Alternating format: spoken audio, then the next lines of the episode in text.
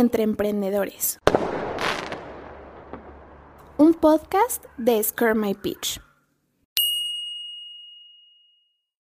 Hola amigos emprendedores, yo soy Valeria Cruz, ¿cómo están? Hoy les damos la bienvenida a la segunda temporada de Entre Emprendedores.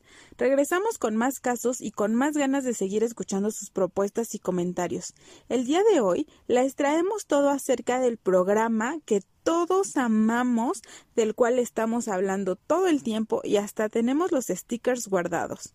Cómo inició, quiénes participan y todo. Obviamente hablamos de Shark Tank pero haremos un capítulo especial de los negocios y microempresas más polémicos que han participado en Shark Tank México. Viene de la mano de mi amiga Fernanda Carreón, así que estén pendientes si lo quieren escuchar.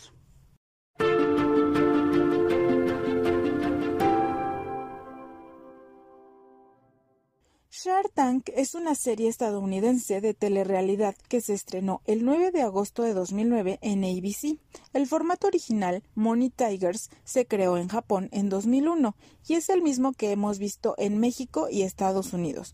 Muestra concursantes emprendedores realizando presentaciones de negocios, el famoso pitch, a un panel de inversionistas, cada uno denominado tiburón, quienes luego decidirán si invierten en ellos o no. Los tiburones son pagados por su participación en el programa, pero el dinero que invierten es suyo. En Estados Unidos participa Barbara Ann Corcoran, una empresaria, inversionista, oradora, consultora, columnista sindicada, autora y personalidad de televisión estadounidense. En 1973 cofundó un negocio de bienes raíces llamado The Corcoran Group. Kevin O'Leary, empresario, político y autor, cofundó Softcase Software Products, una empresa de tecnología que vendía software orientado a la educación y al entretenimiento familiar. Robert Herjebak, un empresario, inversionista y personalidad de televisión croata-canadiense, fundó la empresa Brack Systems, un integrador canadiense de software de seguridad de Internet. Fue fundado desde el sótano de su casa y más tarde fue vendido a AT&T Canadá en el año 2000 por 30.2 millones. Diamond John, empresario estadounidense, inversionista, personalidad de televisión, autor y orador, es mejor conocido como fundador, presidente y CEO de Fubu, empresa estadounidense de ropa de hip hop. Incluye ropa casual, ropa deportiva y una colección de trajes, anteojos, cinturones y zapatos. La verdad es que el reality ha sido todo un éxito. Desde su inicio se posicionó como favorito de muchos. Incluso ha ganado el premio Primetime Emmy por el mejor programa de telerrealidad estructurado tres veces. Mientras que Shark Tank México se estrenó el 17 de junio de 2016 por Canal Sony. El 30 de junio de 2019 se empezó a transmitir por televisión abierta en canal Imagen Televisión y recientemente se ha vuelto muy pero muy popular por las redes sociales. Yo tengo sus stickers y quien no ha utilizado los memes de Estoy fuera. En esta versión participa Arturo Elías Ayub, director de Alianzas Estratégicas y Contenidos de América Móvil, director de Fundación Telmex y director de Uno TV. Carlos Bremer, CEO y presidente del Consejo de Value Group Financiero. Rodrigo Herrera, fundador, director general y presidente del Consejo de Genoma Lab. Patricia Armendaris, empresaria y economista mexicana, directora financiera sustentable, consejera de Grupo Financiero Banorte y asesora de diversas empresas. La verdad, cada semana nos emociona mucho conocer nuevos emprendimientos. ¿Algún tiburón se sumará a su propuesta? ¿Les van a dar lo que piden? ¿Van a hacer negocios o van a aceptar lo que les ofrecen? Gracias a este programa hemos podido encontrar casos muy lindos y nobles donde vienen comunidades indígenas con su supernegocio y con una idea de ventas súper aterrizada.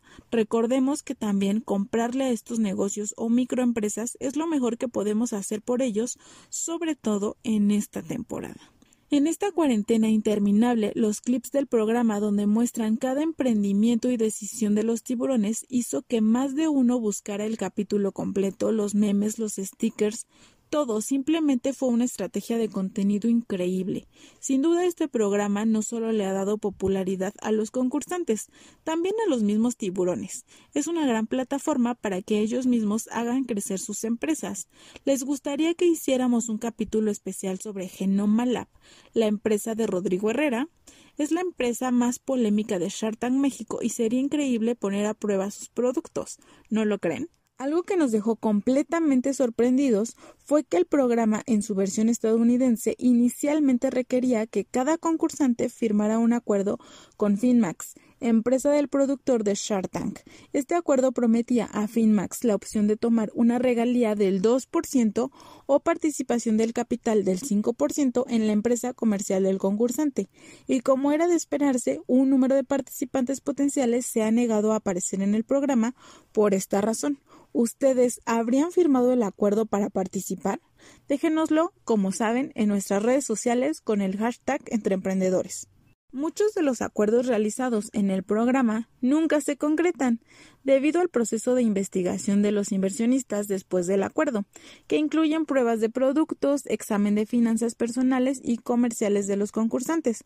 En algunos casos, los propios empresarios se han retirado del trato después de admitir que solo querían aparecer en el programa para tener publicidad, y esto se ha visto en la versión estadounidense, mexicana, británica y japonesa. En Estados Unidos hasta realizaron un spin-off llamado Beyond the Tank, más allá del tanque, en donde dieron seguimiento a los aspirantes que hicieron presentaciones de negocios frente a los tiburones. Varios segmentos del programa se han enfocado no solo a aquellos que tuvieron éxito en sus negociaciones, también en aquellos que su negocio fracasó, pero que el público quiere saber qué pasó con ellos. Sin duda, esto sería un éxito en su versión mexicana, pero si ustedes quieren saber más acerca de algunas experiencias de los emprendedores que han nadado con tiburones mexicanos y salieron victoriosos, pueden checar nuestro video en YouTube panel de ex participantes de Shark Tank, donde Alejandro Zorrilla, fundador de Verbena Flores, y Alan Rodríguez, CEO y cofundador de Ingenia Concretos, nos platican su experiencia y brindan consejos para quienes quieran participar del programa. Podemos adelantarles que de estos dos participantes que estuvieron con nosotros en YouTube, uno de ellos, a pesar de que llegó a un acuerdo con uno de los tiburones, bueno, con dos de los tiburones, finalmente no se pudo concretar nada y solo quedó en eso, en una promesa de negocio.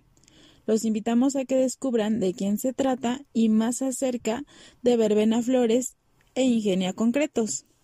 Bueno, esto fue todo por el capítulo del día de hoy. Esperemos que lo hayan disfrutado y si van a nuestro video de YouTube pongan vine aquí por Entre Emprendedores. Los esperamos en la siguiente semana con un nuevo capítulo.